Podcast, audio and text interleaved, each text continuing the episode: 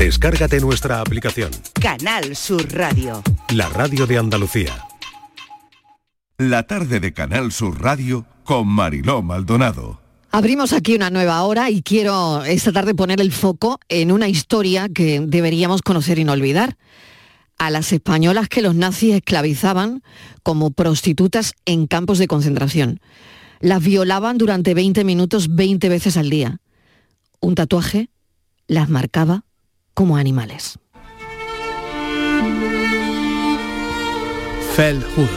Y debajo de esas palabras un triángulo invertido, diminuto, de color negro. De repente me acordé de un viejo profesor de la facultad que nos contaba historias de los campos de concentración. Las palabras en su pecho me resultaban familiares y los triángulos negros solo significaban una cosa, asociales, lesbianas y prostitutas. Lo que más me llamaba la atención es que no lo tuviera cosido en un pijama, porque no iba vestida como el resto de los presos de los campos. Esto era sin duda peculiar. Debajo de aquellas palabras que aunque aún no tenía claro lo que significaban, parecían horribles, porque el triángulo lo estaba gritando. Había tatuado un número, el 45237. Los nazis establecieron una serie de símbolos para marcar a sus presos en todos sus campos. Y es que necesitaban distinguir a cada uno por su raza, por su ideología, por su creencia religiosa, y decidieron que los triángulos y las estrellas fueran marcas de muerte y que sus colores apestaran a miedo, cenizas y silencio.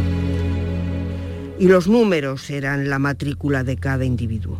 El negro era un triángulo de silencio, de vergüenza y de denigración no me extrañaba que aquella desconocida de la foto ocultase su rostro. Fermina Cañaveras da voz a las más vulnerables, a las obligadas a prostituirse en Ravensbrück con el barracón de las mujeres. Es un grito a la conciencia que nos golpea y hace imprescindible reivindicar a estas mujeres que si no fuera por gente como Fermina Cañaveras no conoceríamos qué pasó con ellas, qué fue de su suerte. Es una novela basada en una historia real de mujeres españolas sobre la violencia ejercida sobre ellas durante el Tercer Reich. Fermina Cañaveras es historiadora y durante dos décadas ha trabajado con la historia de estas mujeres en los campos nazis de exterminio a través de distintos estudios que ha convertido esa investigación suya en una novela. Dice que su novela está hecha de retales de muchas mujeres que llevan demasiado tiempo en el olvido. La verdad es que es difícil sorprender con un tema que parece que ha tocado todos los palos y las aristas posibles, como es la Segunda Guerra Mundial, o ese oscuro agujero de la historia de la humanidad que fueron los campos de concentración. Pero esta es una historia en mayúsculas que se te clava en el alma, porque contar esta historia no ha tenido que ser fácil en las guerras, qué duro y qué tremendo es todo, ¿no? Lugares donde la crueldad es absolutamente incomprensible. Fermina Cañaveras, bienvenida, gracias por acompañarnos esta tarde. Muchas gracias. Eh, gracias a vosotros por dar voz a, esta historia y a estas mujeres. Bueno, yo me gustaría eh, que nos contaras cómo das con la primera historia, Fermina, con esa historia que a ti te abre en canal y decides seguir investigando, seguir investigando y no parar hasta, hasta tener toda la documentación posible de estas violaciones en los campos de concentración de mujeres españolas. ¿no? Yo decía al principio, mujeres a las que violaban eh, una y otra vez, mujeres a las que marcaban como animales. Pues fue de casualidad. Eh, yo me encuentro y me topo con esta historia preparando y haciendo otro trabajo sobre mujeres y cómo se organizan, eh, cómo se organiza el Partido Comunista en la clandestinidad cuando acaba la Guerra Civil Española en Madrid, cómo la gestionan mujeres y cómo deciden seguir peleando, bueno, pues, eh, pues peleando para, conseguir lo que, no se consiguió en la guerra. Entonces, por un profesor, a, mí me ponen en contacto con estas mujeres, me dicen, la, historia viva es la que merece la pena te la cuentan en, primera persona. Y me pongo a ello y una tarde, tranquilamente, hablando de, esto, de cómo lo íbamos a gestionar y cómo lo íbamos a contar, sale a la luz un nombre, sale a la luz el nombre de la protagonista de esta novela, de Isadora, eh, y me cuentan que, fue una mujer que salió muy joven, cuando acaba la Guerra Civil Española, Cecilia sale muy jovencita y por un golpe de mala suerte sale buscando a un, familiar, pues termina eh, en un campo de concentración a 90 kilómetros de Berlín y en el campo, como yo le llamo, el campo del olvido y de la denigración. Eh, es un campo que se gestiona y se piensa simplemente para ejercer la violencia sistemática de género y para, para mover eh, a mujeres y para, bueno, para realizar lo que es la trata pura y dura. Estaba pensado desde el minuto uno para eso. Eh, lo abren en, 1938 y en 1939 para ver cómo iba a funcionar. Las primeras que llegan son mujeres que sí que eran prostitutas, que recogen de las calles de Berlín y deciden, bueno, yo siempre digo que a los nazis les encanta camuflar la muerte con palabras bonitas y les cuentan que, van a tener un sueldo y que, y que, van a tener un trabajo muchísimo mejor y que van a estar pues en mejores condiciones. Lógicamente todo era mentira y, después se dan cuenta que empiezan a llegar eh, reclusas mucho más jóvenes y aparentemente sanas y empiezan pues a gestionar lo que eran los burdeles en este campo, empiezan a marcarlas y empiezan a decidir las propias guardianas, que también eran mujeres, quién va a ser una puta de campo de concentración y, y, quién se va a dedicar a otras labores en el campo, porque no olvidemos que este campo fue un campo de exterminio fue un campo de denigración, como he dicho antes, y fue un campo de, lo, que era, pues eso, eh, pues eh, eh, controlar todo lo que era la prostitución y todo lo que era la trata para moverlas a, otros campos. Auschwitz también tuvo prostíbulo y otros campos importantes también, pero todo surge de aquí. Ellos tenían pensado lo que iban a hacer con, con y con las mujeres que llegaban allí. Es escalofriante, Fermina sinceramente, a mí me parece, leyendo tu libro, ha habido momentos que he tenido que parar, ¿no? Porque es absolutamente escalofriante. Pero esto hay que, hay que contarlo, y por lo que tú dices, ¿no? Por, por ellas, por, por la historia, porque no se nos olvide, ¿no? La historia de Isadora es tan fuerte, fue violada 17 veces como, como bautismo de puta de campo. O sea, en, en tres meses esta mujer de una vida normal pasó a ser una trabajadora sexual a tiempo completo, ¿no? Y, claro, como, como, eh, como tú eh, cuentas ¿no? en alguna entrevista, vivir como una puta o, pegarte un tiro dependía de un nazi, que te daba o el privilegio de vivir o el, privilegio, entre comillas, de que te violaran.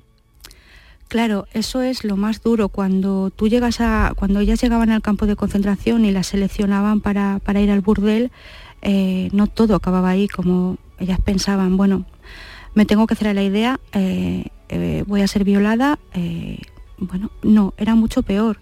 Tú pasabas por un, bueno, eran unos pasos que había que seguir, lo primero que hacían era elegir, como he dicho antes, otra mujer lo que ibas a ser y cuando decidían que ibas, a ser, ibas al burdel, pues pasabas primero por una revisión ginecológica, Después, además ellas, algunas polacas me hablaban de que les inyectaban algo en la vagina, pero no sabían qué, porque se quedaban embarazadas. Entonces, eso nunca, nunca, yo nunca lo conseguí saber. para practicar abortos. No lo sé. Eh, ellas pasaban por un, pasaban primero por una revisión ginecológica. Todas las mujeres que llevaban al campo, lógicamente eran todas con el mismo material. Luego las eran mujeres en edad fértil, ¿no? Mujeres jóvenes. Totalmente. Las separaban y las que iban al prostíbulo sí que pasaban por otra revisión ginecológica y es ahí donde les inyectaban algo que no sabemos qué era. Después de eso sí que pasaban a lo que era el tatuaje, las tatuaban la palabra puta de campo, el triángulo invertido negro y su número de matrícula, porque tú ya perdías tu nombre, automáticamente, normalmente se lo solían tatuar en el antebrazo, pero a, estas mujeres lo tatuaban en el pecho, que luego después de otro proyecto de investigación descubrí la relación que tenían las mujeres armenias con, y los tatuajes que llevaban en su pecho y en su cara con la Segunda Guerra Mundial. A Hitler se le ocurre la genial idea de tatuar a las prostitutas o a las mujeres que van a ser esclavas sexuales por el genocidio armenio Eh, cuando estas mujeres, las armenias, las venden a otras tribus, por cada vez que las violaban les hacían un tatuaje en el pecho o en la cara y nosotras podemos ver cuando las, o nos podemos imaginar cuando las vemos que a lo mejor es por, bueno, pues por su, ideología que, se tatuaban para ser más atractivas y no era por las veces que la violaban. Entonces a Hitler se le ocurre esta genial idea para, para, para pasarlas y tatuar a las mujeres en el pecho en los campos de concentración a las que iban a ser prostitutas. Imagínate, todo estaba pensado. Retomo, cuando tú llegas al campo y ya te tatúan, eh, pasabas por lo que era la desinfección, la cuarentena, el despioje y lo peor para mí era la, iniciación que le llamaban, que era, yo creo que era el suplicio más grande como tú bien comentabas. Mm. Eh, algunas polacas con las que conseguía hablar sí que te decían, dice, nos daban un jabón que olía tan bien, que era maravilloso. No sabíamos las consecuencias de ese olor tan maravilloso, porque después nos ponían como un camisón transparente, casi transparente, nos llevaban a otro barracón y altos mandos que no pertenecían a ese campo, bastante mayores, eran los que decidían si ibas a vivir siendo una prostituta o automáticamente allí te pegaban un tiro, porque ellos consideraban que no valías para hacer ese trabajo, no, ibas, no podías formar parte de la maquinaria que era el Tercer Reich. O sea, imagínate ya no solo pasar por el trance de lo que te va a tocar ser, sino no saber si vas a conservar la vida hasta que un hombre decide si sirves o no sirves para ser una esclava sexual. Es escalofriante, Fermina. Yo ya te digo que de todas las veces que hemos leído eh, y hemos oído hablar del holocausto, esto es como que de repente cuando lees este libro entras en otra dimensión en una dimensión que, de la que quizás no se ha hablado todo lo que se debería hablar, ¿no? Yo, yo por eso quería acercarle esto a los oyentes y este libro, que me parece fundamental, ¿no? Hay otra cosa también escalofriante, en las horas en las que no prostituían a estas mujeres, tenían que irse a los hornos crematorios para deshacerse de sus compañeras gaseadas el día anterior.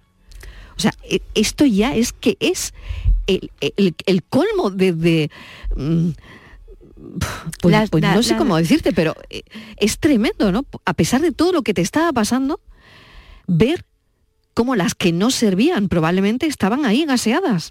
Es la deshumanización completamente del ser humano. es que es Mm. es brutal. Yo creo que eh, bueno, perdieron la condición como ser humano en ambas partes, unos por bestias y otros por, por víctimas. Entonces sí que normalmente daban como una tregua, ellos eran así de maravillosos porque así lo pensaban y lo creían y eh, las prostitutas, el tiempo que no estaban en el burdel, eh, no trabajaban en ningún otro sitio, no era como otras que les asignaban, por ejemplo, la fábrica de Siemens, que Siemens colaboró y estuvo allí, eh, las fábricas del carbón o las de armamento, incluso los talleres de confección. estas mujeres tenían que desempeñar, porque al fin y al cabo eran trabajadoras como el resto, ellas transexuales, pero eh, tenían que ejercer un trabajo y cuando el burdel no había gente, pues eso, eran las encargadas de transportar los cuerpos de sus compañeras, de sus hermanas, porque creo que todo lo que se genera allí en los campos a nivel familia, creo que es lo que les salva la vida a muchas. Esas ganas de, bueno, pues de que tengo una hermana, aunque me la hayan puesto un nazi, creo que eso también les salvó mucho mm. la vida, pues tenían que coger eh, y transportar los cuerpos para, para ser incineradas. Y después las tiraban al lago, que está considerado una de las fosas comunes más grandes de Europa, porque eh, los restos de estas mujeres las tiraban a un lago que estaba dentro del campo de concentración. También cuando está a punto de acabar la guerra y los servicios en el, en el prostíbulo cada vez eran menores porque mucha gente empezaba a desertar, las utilizan también para acercarse a, para, recoger los cuerpos ya muertos también, casi en descomposición, de otras compañeras que, que estaban en búnker y algunos médicos pues también simplemente las abrían por el hecho de ver eh, si una presa que no era de nacionalidad alemana y no pertenecía al partido nazi tenía los mismos órganos o era igual que, que, alguien que era alemán. Hasta ese punto de, aberración y de locura llegamos en este campo. Hmm. Algunas perdían la cabeza. Sí, claro, una, una está pensando, ¿cómo no perder la cabeza en una situación así? Vamos, ¿cómo no perder la cabeza eh, viendo gasear a, tus hermanas, eh, siendo violada día y noche, ¿no? Teniendo que trabajar eh, sin libertad. Mm, en fin, algunas de ellas perdían la cabeza y pasaban al barracón de las locas, ¿no?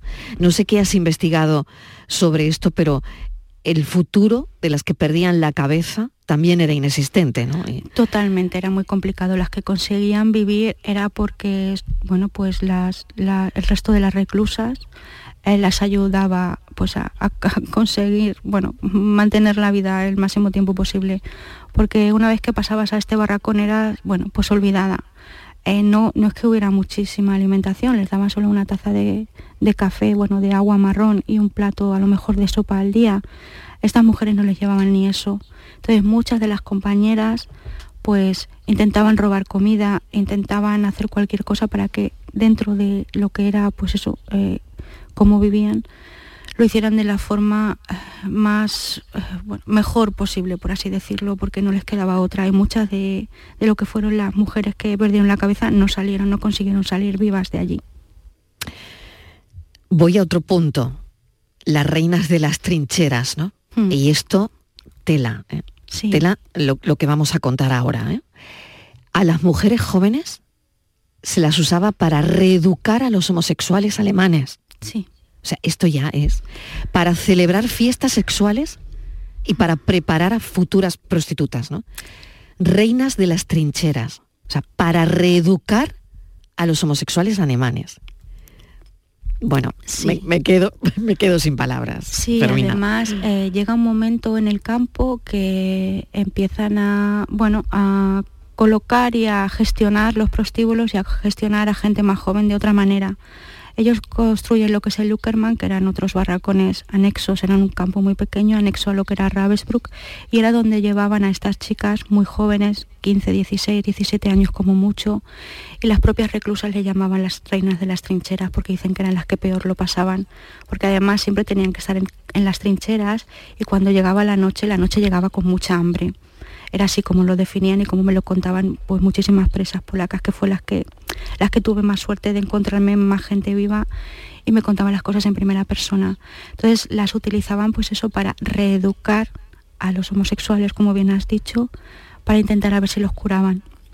Eh, también cuando empiezan a llegar en el 43, había, eh, bueno, deciden no tatuarlas algunas y que no pasen por que no pasaran por, por todo el tema del tatuaje y por la iniciación y que no fueran a los burdeles. Directamente las iban a llevar a unas casas que estaban muy cerca de los altos mandos, iban a ser como sus concubinas, que les llamaban las casas de las perras.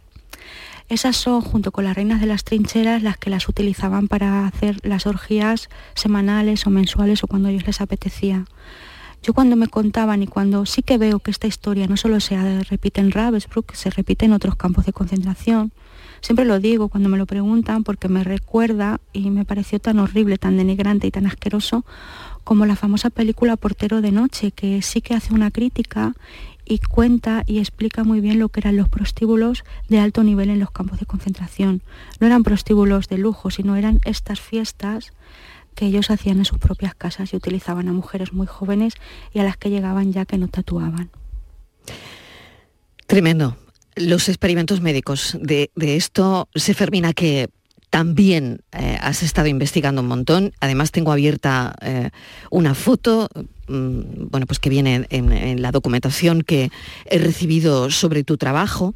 Pues viene esta foto de una señora con las mamas caídas, ¿no? Mm. Eh, machacada, machacada. pero a mí me llama la atención su rostro.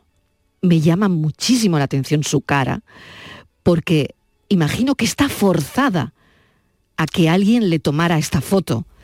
Esta foto se la tomaría, eh, me imagino que, porque no sé cuál es la historia de esta foto, pero su rostro es como que como que está gritando, tienes que hacer como que no pasa nada, todo, no pasa nada, todo está justificado. Exactamente. Pero estoy gritando con la mirada lo estoy gritando con la mirada, pero tengo una media sonrisa en los labios porque es a lo que me obligan ahora mismo, ¿no? Sí, exactamente. la foto es absolutamente escalofriante, de verdad. ¿eh? Sí, yo como yo siempre digo en muchas muchas fotos, algunas que conseguí recuperar eran. Porque cómo consigues estas fotos? Fundamentalmente son todas de lo que son eh, los archivos del Memorial del Campo. Eh, los archivos de este memorial, bueno, de eh, lo que fue el campo era su memorial, y los archivos no se desclasifican hasta 1978, imagínate. Hemos estado sin saber lo que era este campo. Todo ese tiempo, sí, claro. Sí, por el, porque ellos sabían lo que se estaba haciendo con las mujeres y como que hay que esconderlo por el hecho de, bueno, pues no es cómodo para la historia y si lo borramos y pasamos de puntillas, pues mucho mejor. Mm. Entonces, mucha de la documentación y muchas de las fotos yo tiro pues de los archivos del campo y también eh, de pues de lo que eran muchas fotos de, presas y de reclusas, de las de antes de entrar en el campo, pues de los archivos y de los de los archivos personales de, sus familiares o de amigos.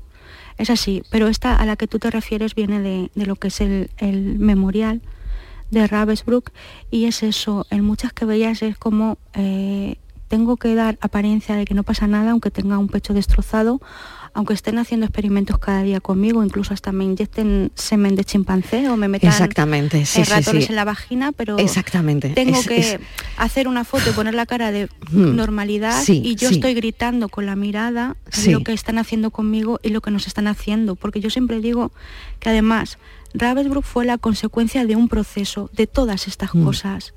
Mm. del odio, eh, del maltrato, de la vejación, de la aberración, de machacar a las mujeres, de, de, bueno, no importamos nada y no pasa nada lo que se haga en este campo, no pasa nada, son mujeres. Eh, piensa que hay muchas cosas que, que, a mí me llaman mucho la atención poderosamente de este campo porque normalmente eh, en el día que tú entras, vivas o mueras, siempre te registran aquí eh, a las mujeres que habían decidido eh, que no iban a vivir, el mismo día que llegaban y las pasaban a las cámaras de gas, las guardianas decían que ellas no podían vivir, no las registraban. Entonces no sabemos realmente el número de mujeres que pasaron por allí. Claro, claro, claro, no están registradas, ¿no? No, hay, hay unas 130.000 que sabemos, pero se perdieron. Eh, todas esas son mujeres borradas de la historia.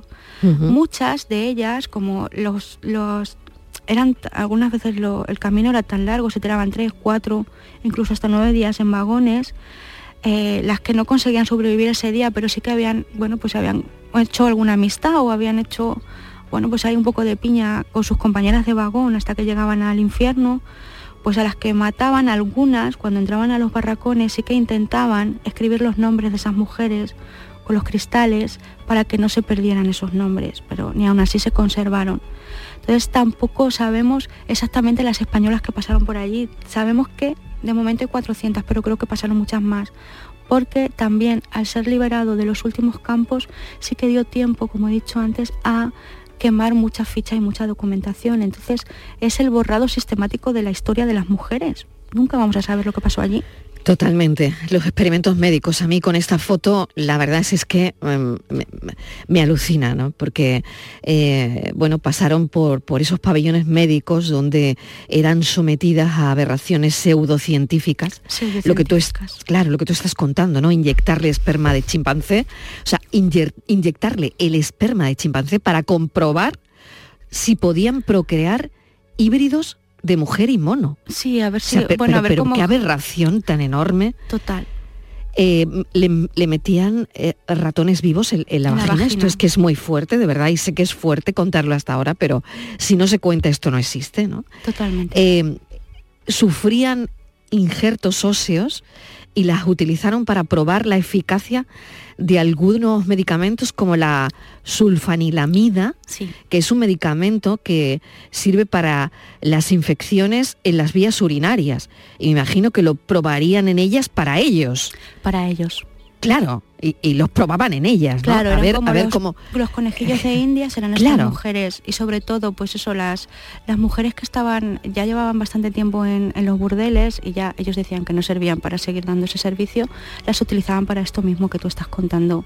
Y eran pues eso para conseguir ciertos avances médicos para su beneficio. Otros no eran ni avances, eran pues aberraciones, aberraciones como abrir, eh, amputar, coser un miembro, de mm. alguien que estaba muerto y estaba conservado en formol a alguien que estaba vivo. Para ver si funcionaba, ¿no? Sí. Tremendo, de verdad, tremendo. Eh, de todas maneras, Fermina, esto es, mm, bueno, una investigación increíble. Eh, sé que, que tu tiempo como investigadora buena parte lo estás dedicando a esto y, bueno, pues aquí la importancia que tiene que, todos conozcamos, ¿no? Cómo, cómo era la vida ahí de las mujeres, ¿no? Y, sobre todo la historia de Isadora, ¿no? Porque, bueno, cuando te has sentado con estas mujeres, todas son Isadora. Exactamente. A ver, yo cuando llego a esta historia, Isadora ya no, ya no está viva, eh, entonces, a mí me parecía eh, poner de manifiesto y poner encima de la mesa lo que había pasado en este campo de concentración. Yo sí que consigo hablar con Neus, porque Neus Catalá, eh, que fue la, mujer que fundó el AMICAL, los AMICAL son las asociaciones que intentan recuperar la, vida de, las personas que pasaron por los campos de concentración, pero a mí Isadora ya se me había muerto. Entonces, yo lo que intento es recuperarla, intentar conocer a las que quedaban vivas, independientemente de la nacionalidad que tuvieran, para que Isadora fuera la representante de todas las que pasaron por el burdel. Por eso digo que está hecha de retales de historias de muchas mujeres. Y luego, eh, bueno, ¿qué pasa con esas mujeres? Em, las que logran sobrevivir, ¿no? Pues eso, ¿no? Pues mm. que lo que comentábamos, que la historia las olvida porque... Sigo. Además, sí, sí, eh, perdona, están sonando las señales horarias, no te preocupes. perdona. Sí, sí, sí. Pues ellas pensaban que iban a tener el mismo reconocimiento que otra gente que estuvo en los grandes campos, como ellas le llamaban a Auschwitz. Sara Hell, que fue una reclusa que también estuvo allí, hablaba de que si Auschwitz ha pasado a la historia como el campo de aniquilar judíos, porque este campo no había pasado a la historia por lo que realmente había sido, que era el campo de aniquilar mujeres. El problema es que cuando salen no tienen el mismo reconocimiento ni el mismo respeto que otras víctimas que han estado en otros campos. Por el hecho de ser mujeres y porque tuvieron la mala suerte de que este campo se libera por, por el ejército soviético y formó, bueno, pasó a formar parte como un símbolo comunista. Y era más importante pues eso que pasase como el gran símbolo el gran campo que se ha sido liberado y no por lo mm. que le hicieron a, estas mujeres. Por ejemplo en el caso de Isadora no Isadora eh, muere en el año 2008 mm.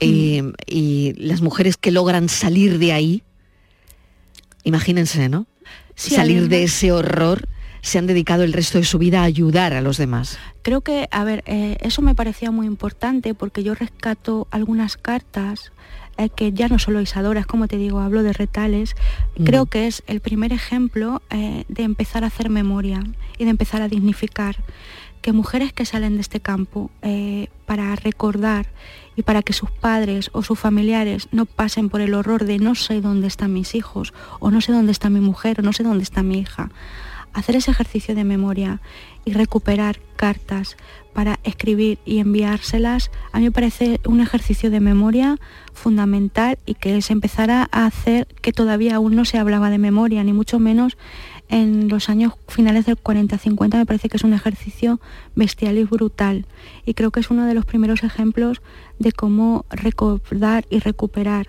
Entonces quería que esa parte, que no solo la hizo Isadora, la hicieron muchas mujeres, que pues eso, eh, que fuera fundamental y que estuviera muy presente, que es eso, que al fin y al cabo esto es pues un ejercicio de memoria también. Y quería que se viera, que se viera también pues eso reflejado en la novela y que los lectores pues la entendieran como yo la entiendo. Fermina Cañaveras, ha sido una conversación muy interesante, dolorosa, interesante. Em, y bueno, darte las gracias por toda tu investigación. Llevas, bueno, pues un montón de años investigando, estás dedicado, estás dedicando muchísimo tiempo de tu investigación a, esto, un trabajo centrado en el área de, mujeres y, la represión durante los conflictos del siglo XX. Y, y te agradezco enormemente este libro y que estés ahí, ¿no? Contando lo que vivieron estas mujeres. Mil gracias por, por tu tiempo. Mil gracias a ti. Un placer. Igualmente.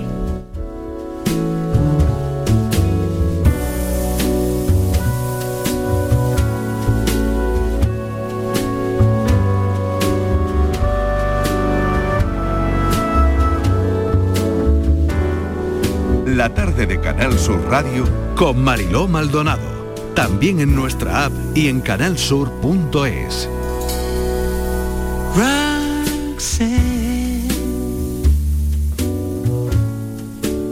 You don't have to put on the red light.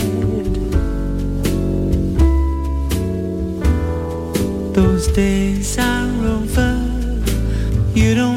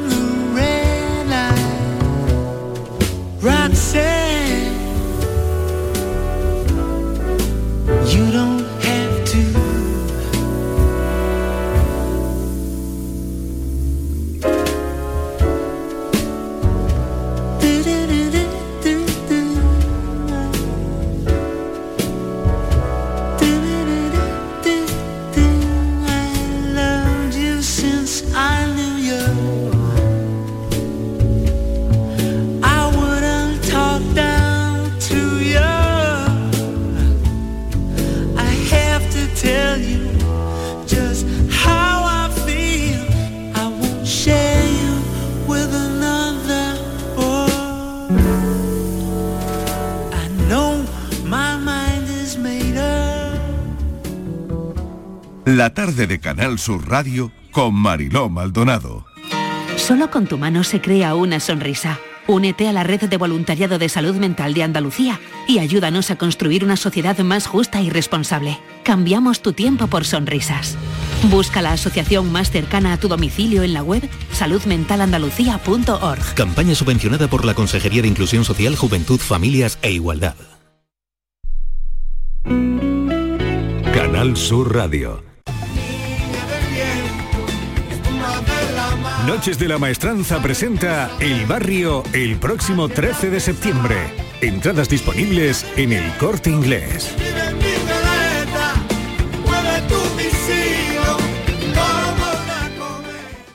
Bienvenidos a Sacaba. Mil metros de electrodomésticos con primeras marcas. Grupos Whirlpool, Bosque y Electrolux. Gran oferta en frigoríficos. Combi Corbero en blanco y no frost por solo 359 euros. Y solo hasta fin de existencias. Solo tú y Sacaba. Tu tienda de electrodomésticos en el Polígono Store en calle nivel 23 7. Sacaba. Empieza el nuevo año a tope de energía en Basic Fit. En casa o en el gym a la vuelta de la esquina. Apúntate ahora, disfruta de seis semanas extra y llévate una mochila. Siéntete bien y haz del fitness tu básico. Ver condiciones en basic-fit.es. Basic Fit. Te levantas muy temprano, madrugas mucho, trabajas o estudias de noche. Cuando casi todo el mundo duerme menos tú, ya estamos contigo. En la mañana de Andalucía, el Club de los Primeros de Canal Sur Radio, con Charo Padilla, de lunes a viernes desde las 5 de la mañana. Contigo somos más Canal Sur Radio. Contigo somos más Andalucía. La tarde de Canal Sur Radio con Mariló Maldonado. Hay sensación en las casas antiguas de que algo queda de quien las vivió. Un tibio aroma de café, un gesto tierno y familiar.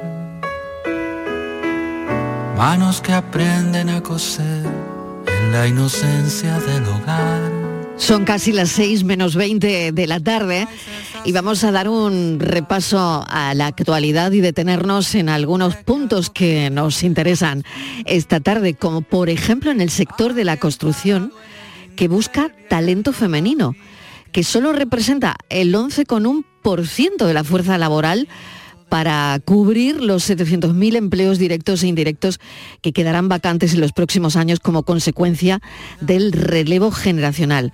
Pero es que en una obra, Estíbaliz Martínez, que vuelve de nuevo, no vemos a mujeres. No, muy pocas. Mariló, hay muy pocas y todavía hay eh, muchos estereotipos que hay que superar.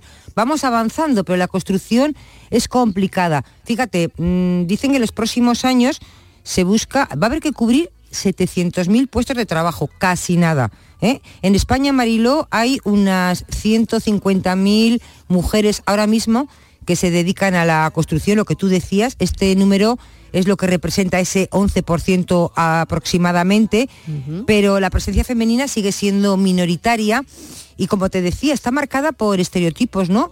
Sobre todo, pues eh, con cosas como que en la obra que no es un trabajo para mujeres, esa frase tan tópica y tan, y tan falsa, ¿no? Todo eso dificulta pues la incorporación de mujeres a, pie de obra como personal de oficio y luego a este hay que sumar también la desconfianza por parte de, los clientes ante si están capacitadas o no. Fíjate, hay un informe de mujeres en el sector de la construcción elaborado por la Fundación Laboral de la Construcción que señala que la mayoría de las mujeres en el gremio, es curioso, porque no las vemos trabajando a pie de obra, tú me decías, ¿no?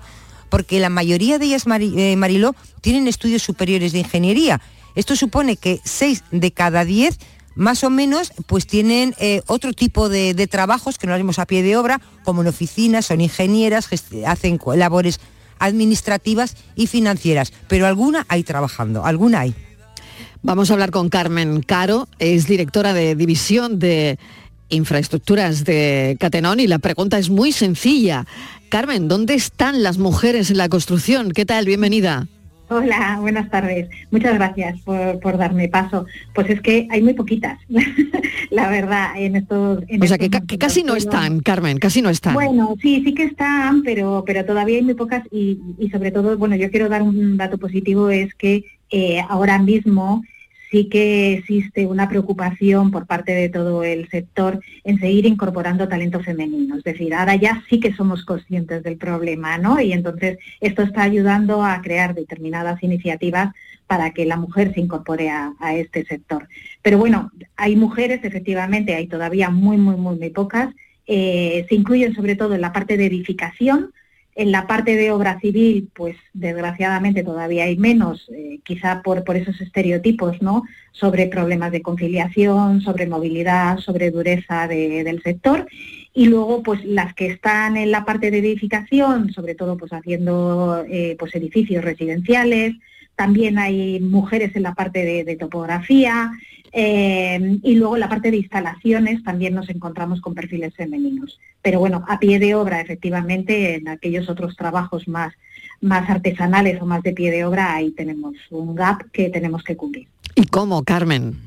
¿Cómo? Porque no sé si hay, no sé si hay suficiente información, si es un trabajo que, la propia mujer decide no hacer. Em, no sé, ¿cómo, Carmen? Bueno, pues aquí hay también otro problema, ¿no? Que, yo creo que es un sector que se retroalimenta a sí mismo, ¿no? Al final, como tú ves que hay poca ausencia de mujeres en obra, pues hace que la percepción que, que tengamos sea efectivamente que es un sector muy masculinizado. ¿no? Mm. Hay un desconocimiento del sector en general, entonces eh, a las mujeres tampoco se les orienta hacia ese tipo de mm. salidas laborales. Entonces yo creo que, por ejemplo, hay iniciativas que ya se han puesto en marcha pues como eh, por ejemplo dar mayor visualización a casos de éxito de ingenieras que estén trabajando en la, en la construcción, que eso hará pues que otras eh, profesionales jóvenes pues quieran incorporarse al sector o por ejemplo en la parte de los módulos formativos apenas hay mujeres impartiendo esos módulos, ¿no? Entonces todo genera esa sensación ¿no? de masculinidad dentro del sector. Y yo creo que, además es un sector que con los avances tecnológicos que está habiendo de industrialización, de nuevas tecnologías, eh, ya no es un sector que, donde se necesite tanta fuerza, sino que hay que aprovechar esos avances tecnológicos y es un sector además con muchas perspectivas de crecimiento y que tiene muy buenas condiciones laborales. Sí, hola Carmen, eh, buenas tardes. Yo eh, te quería preguntar, aparte, bueno, pues mm, de los oficios, vamos a poner mujeres a pie de obra. Eh, también yo creo que en eso igual estamos avanzando mm, desde la patronal, desde quien les contrata también me imagino que ha habido un rechazo, ¿no? Si han necesitado albañiles, una gruista, eh, alguien para montar andamios, mm, si ha tenido cinco hombres y una mujer, me imagino que a la hora de elegir ese empresario, mm, pequeño, mediano, eh, seguramente que ha optado por, por, un hombre. Cuando tú decías, ahora mismo hay máquinas que ayudan muchísimo y, no tiene que haber diferencia entre un hombre y una mujer. Y la maternidad, no sé si ha sido también un factor que, que no ha favorecido al desarrollo de la mujer en la construcción. Bueno, a ver, el problema de la conciliación siempre ha estado presente, porque al final son trabajos donde no puede existir el teletrabajo. Pero bueno, yo creo que esos valores ahora mismo de conciliación las tenemos los hombres y las mujeres. Con respecto a los empleadores, efectivamente ha habido empleadores que pueden tener también cierto, cierto sesgo eh, pues a la hora ¿no? de, contratar a mujeres pero verdaderamente es que tampoco han tenido muchas mujeres donde elegir, ¿no? Por, lo que hablábamos, pues porque es un sector donde las jóvenes no lo ven atractivo para mismo para, para trabajar, ¿no? Y tienen una identificación con el sector pues muy minoritario. Voy a mm, incluir en esta conversación a María José Pérez Sosa, que trabaja en la construcción, que fue la primera gruista de este país. Lleva más de 20 años como gruista, ha tenido que superar muchas barreras para trabajar en un sector donde ha sido pionera y lo que va a hacer es animar a otras mujeres a, a dar el paso, a formarse y a buscar trabajo. María José Pérez Sosa, bienvenida buenas tardes. Gracias por acompañarnos. Bueno, de, tu experiencia, ¿qué podemos extraer? 20 años como gruista, a pie de obra. Sí, ya son casi 25. Ah, 25 ya, bueno. Casi, sí, sí. en esa época, vamos, era casi imposible, pero lo pude conseguir gracias al valor que, que puse, porque mm. decían la gente, ¿cómo vas a ser gruista? Tú una mujer, digo, si no lo impiden, yo me voy a hacer gruista y al final lo conseguí. Y entonces yo lo que quería era animar a las mujeres que no tengan miedo, que en la época que estamos, las empresas, yo por ejemplo, yo trabajo en, en Construplan y ellos mismos me dicen, María, no conoces a ninguna chica más gruista, no conoces a alguna mujer que tenga alguna profesión, porque ellos no dudan en, darle trabajo. Porque les va fenomenal contigo, María José. Sí, sí, fenomenal, de verdad. Claro, No tengo problema. Yo, ellos, por ejemplo, me adaptan como, claro, hay una mujer en medio de un montón de hombres, pues tengo mi baño para mí, para las demás chicas, porque como ustedes estaban comentando antes, mm. hay ingeniera, aparejadora, utilizamos todas el mismo baño de las chicas, tenemos nuestro vestuario, ¿sabes? Y yo no he tenido ningún problema por eso. ¿Y cómo era la reacción hace 25 años, ¿no? De, bueno, de, verte eh, montada en la grúa y, bueno, un sector, como nos ha dicho Carmen Caro, mm, totalmente masculinizado, ¿no? Serías la única mujer en una obra, ¿no? En, una obra grande, por ejemplo, ¿no? Sí, sí, yo ahora me río porque, pero al principio es verdad que estaba asustada, era, estaba asustada. Lo que a mí me dio valor a entrar a trabajar en la obra fue porque tenía el título, la profesión que exigía el gobierno. Mm. Entonces yo decía, ahora o nunca, ¿para qué mm. me hice gruista si no voy a, voy a tener miedo de trabajar con hombres? Entonces, el primer día que llegué a la hora, me acuerdo que estaba amaneciendo y nada más que sabía jefe de hora y el encargado que iba ahí una mujer gruista, era todo mirándome asombrado y yo entré por ahí para adentro, buenos días, buenos días y ya fui al almacén, cogí el mando, y eran los escofradores mirando para mí, me veían con el mando y decían, ¿tú eres la gruista? Digo, sí. Y claro, y es lo que estaban comentando antes, al principio piensa, yo está, a lo mejor nos va a matar, pero ya después me veían trabajando con la grúa y hasta me felicitaban, ¿sabes? Que fue una experiencia muy bonita. Bueno, ¿es, ¿es un trabajo físico, María José? Eh, muy físico. Físico, muy físico, no, más bien es un trabajo mental. Mental, claro. Intelectual, por así decirlo, ¿no? Es, no, claro, es, es, estar pendiente de, de unos Sí, mandos, sí, ¿no? es una, claro. claro, e- es una toda una situación, claro, es una responsabilidad de grande. depende la vida de todas las personas que están debajo de, de la grúa claro. y romper, romper las cosas que están hechas.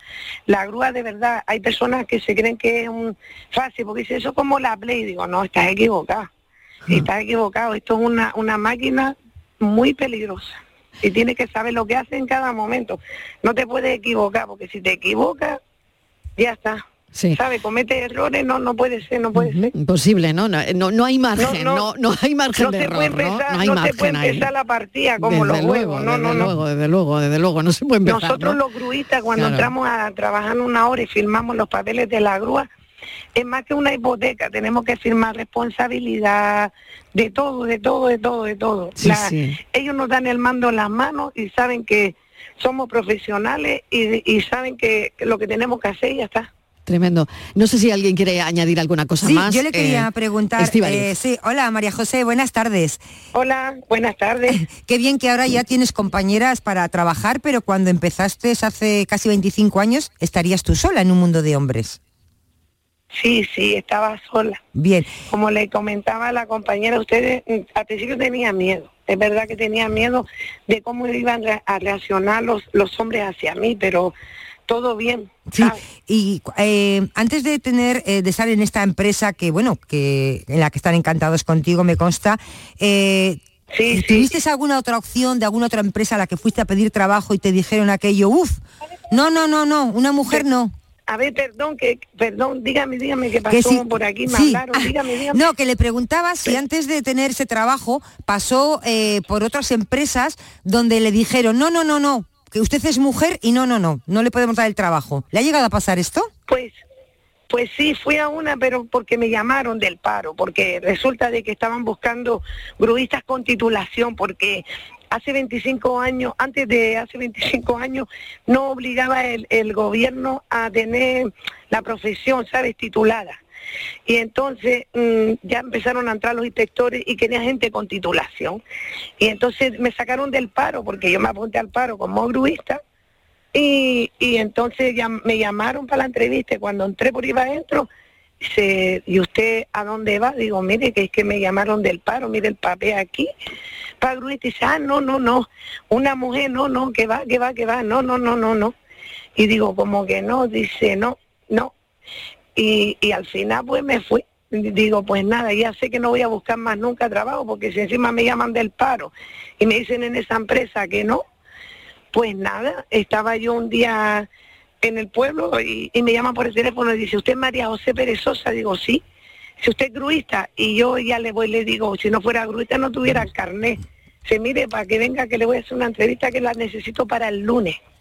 Y entonces fui un viernes y me, me mandó a buscar un viernes, que es cuando soltaba antiguamente la construcción, a las once y media, por si acaso fuera a matarle a alguien la obra, porque era una mujer, lo que ustedes comentan. Qué fuerte. Y entonces cogió una piedra, la tiró en un sitio y dice, póngame el gancho de la grúa allí. Y se lo puse y dice, bueno, pues sí, vale, el lunes la quiero aquí. Bueno, te hizo y la así prueba. como empecé a trabajar. Te hizo la Sí, prueba. Sí, fue así. María José Pérez Sosa, muchísimas gracias por contarnos tu, tu testimonio, 25 años como gruista, y gracias a Carmen Caro, directora de División de Infraestructuras de Catenón, porque hemos querido hablar de las mujeres y el sector de la construcción que está buscando talento femenino. Y claro que sí lo, lo hay, por supuesto que lo hay. Carmen, gracias María José, muchísimas gracias a las dos. Muchas gracias. Gracias, gracias. Hasta pronto, Gracias. suerte. Hasta pronto. Hasta luego. Unos segundos de publicidad, nada, y enseguida hablamos del precio de la vivienda, que subió el alquiler un 9,5% en el 2023. O sea, e- es el más alto desde el año 2018 y el precio medio se sitúa en diciembre en 10,10 euros el metro cuadrado al mes. Eh, vamos a ver todo esto a la vuelta de Publi. La tarde de Canal Sur Radio con Mariló Maldonado. También en nuestra app y en canalsur.es. Una mañana de Medina Zahara presenta su nuevo disco El Sueño Eterno, un nuevo trabajo de estudio que supone un nuevo renacer para la histórica banda. El Sueño Eterno revive la más pura esencia de Medina Zahara. Ya disponible en todas las plataformas digitales y puntos de venta habituales. El Carnaval de Cádiz te lo cuenta Canal Sur Radio y Radio Andalucía Información con la cobertura digital más amplia en Carnaval Sur. Todos los días aquí tienes tu palco del carnaval. Desde las 8 de la tarde en Canal Sur Radio Cádiz y Radio Andalucía Información Cádiz por FM. Y para todo el mundo, gracias a Internet. Disfruta de este concurso universal a través de nuestra aplicación móvil, nuestra web y la plataforma Canal Sur Más con Fernando Pérez, Ana Candón y todo su equipo. El Carnaval de Cádiz, en Internet, estés donde estés. Desde Cádiz para Andalucía, España y la humanidad, muy buenas noches, buena gente. La tarde de Canal Sur Radio con Mariló Maldonado. El precio de la vivienda en alquiler subió. ¿Cuánto, Estivaliz? Vamos con todos los datos. Pues Mariló, ha subido muchísimo en el 2023. Eh, un 9,5% en Andalucía. Todas las provincias, Mariló, todas han registrado incrementos. Fíjate, la que más, eh, Huelva, más de un 13%, le sigue Cádiz un 10, Málaga también con un 9,3, Almería con un 8, Sevilla con un 8, Granada con un 7 y pico, Jaén y Córdoba, Córdoba la que menos, con un 3,5, fíjate, de un 13,8 Huelva a un 3,5 en Córdoba. Mariló, eh, como vemos en estos números, el mercado de alquiler atraviesa uno de los momentos más complicados. El incremento eh, de precio, bueno, pues se puede explicar por el considerable desequilibrio entre la oferta y la demanda, pues nunca la oferta en alquiler había sido tan reducida, no hay pisos para alquilar, no hay viviendas y los propietarios Mariló cada vez piden más garantías. Esto es un problema. Y otra cosita que estamos detectando es que quien quiere alquilar se tiene que ir, Mariló, a zonas apartadas de donde, de donde trabaja, del núcleo, y renunciar a cosas, fíjate, lo que era antes tan normal, ahora ya está convirtiendo en un lujo, como por ejemplo, ¿qué? Pues que el piso sea exterior, que tenga una pequeña terraza. Y una buena orientación, ¿no? Claro, o que disponga de ascensor, Claro, algo que era claro. normal hace unos años, ahora ya es un lujo. Ya no lo es, es verdad. Hay segundos pisos sin ascensor, eh, con orientación norte y que el precio no deja de subir, por ejemplo, ¿no? Eh, que hay quien prefiere mm, orientación norte, pero desde luego no la mayoría de la gente. María Matos, portavoz de Fotocasa, ¿qué tal? Bienvenida. Hola, muy buenas tardes. ¿Hasta Mariló, dónde vamos a llegar? Pues esa es la pregunta que se hace en, en estos momentos la mayoría de los inquilinos, ¿no? ¿Hasta dónde va a seguir subiendo el precio del alquiler? O la pregunta la podríamos reformular como ¿hasta cuándo? Las previsiones no son nada halagüeñas. En estos momentos hay un stock de vivienda muy, muy escaso, es decir, la oferta disponible que teníamos en el mercado se ha ido reduciendo en un 30% si la comparamos con la que teníamos en 2020 debido a esa compraventa, a, esos- a ese paso del alquiler residencial al mercado turístico, eh, también al paso o, o al cambio hacia al- alquiler de habitaciones, alquiler de temporada. Nuestro mercado de arrendamiento tal y como lo- todo lo- tal y como lo conocemos, se ha quedado prácticamente sin oferta. También el inquilino que se encuentra en estos momentos en un alquiler eh, no rota porque no encuentra eh, nada de mejor calidad ni a menor precio y por lo tanto el inquilino que viene buscando un alquiler y acceder a este mercado se queda sin opción. Las opciones que tienen en estos momentos o que estamos viendo hacia dónde están yendo son primero, desechar la idea de, alquilar, seguir quedándose sin emanciparse en la casa de sus padres o bien compartir una vivienda para eh, bueno pues poder hacer frente, compartir esos gastos y no tener que dedicar más del 50% como estamos viendo sobre todo en Andalucía el, el esfuerzo salarial a hacer frente al pago del alquiler. Creemos que 2024 va a seguir al alza y con datos eh, también muy significativos. ¿Qué está pasando aquí, María? Pues lo que está pasando es eh, que venimos eh, de una transformación de, de mercado muy, muy abrupta. Tenemos que tener en cuenta que en la pandemia han cambiado esas preferencias habitacionales de los ciudadanos, ha aumentado la demanda, también en un periodo de inflación eh, que está prácticamente o, o que sigue todavía descontrolada, eh, aumentan los bienes y servicios, el alquiler es uno de ellos, la vivienda también, y luego la subida de los tipos de interés también ha acelerado esa mm, no solo la compra de vivienda y que nos pensamos que solo afecta a la compraventa los tipos de interés, sino que también afectan al, al alquiler. Eh, cuanto cuanta más gente no pueda comprar porque los tipos de interés están altos y porque se endurecen eh, los, em, eh, las hipotecas, eh, toda esa gente que no ha podido comprar se va a refugiar en el mercado del alquiler. Por lo tanto, más demanda que, pone, que, pone mucha más presión sobre la escasísima oferta. También Andalucía tiene una gran capacidad de, atracción poblacional, tiene una, sobre todo turística, también hay que decirlo, tiene una gran expansión tecnológica. Entonces confluyen em, no solo la demanda nacional, sino también la extranjera, que tiene un poder adquisitivo mucho más alto que el residente local.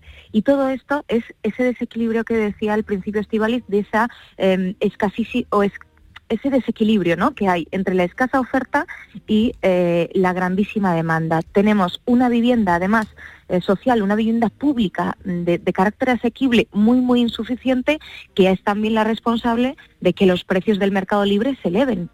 Claro. Y es una pescadilla que se muerde la cola y que no sabemos al final qué, va a pasar. Bueno, pues seguiremos hablando de ello y seguiremos preguntándote. María Matos, portavoz de Fotocasa, muchísimas gracias por habernos atendido y queríamos volver a incidir en ello, ¿no? En el precio de la vivienda, en alquiler y qué está pasando también aquí en Andalucía, ¿no? Y bueno, esa es la explicación, lo que acabas de contarnos. Gracias, María. Gracias a vosotros. Gracias, Estíbaliz. Hasta, mañana. Nos quedamos nosotros después de las noticias con el espacio por tu salud. ¿Saben que hay una alerta por la posible presencia de fragmentos de plástico en un pan integral? Lo vamos a contar enseguida, después de las noticias.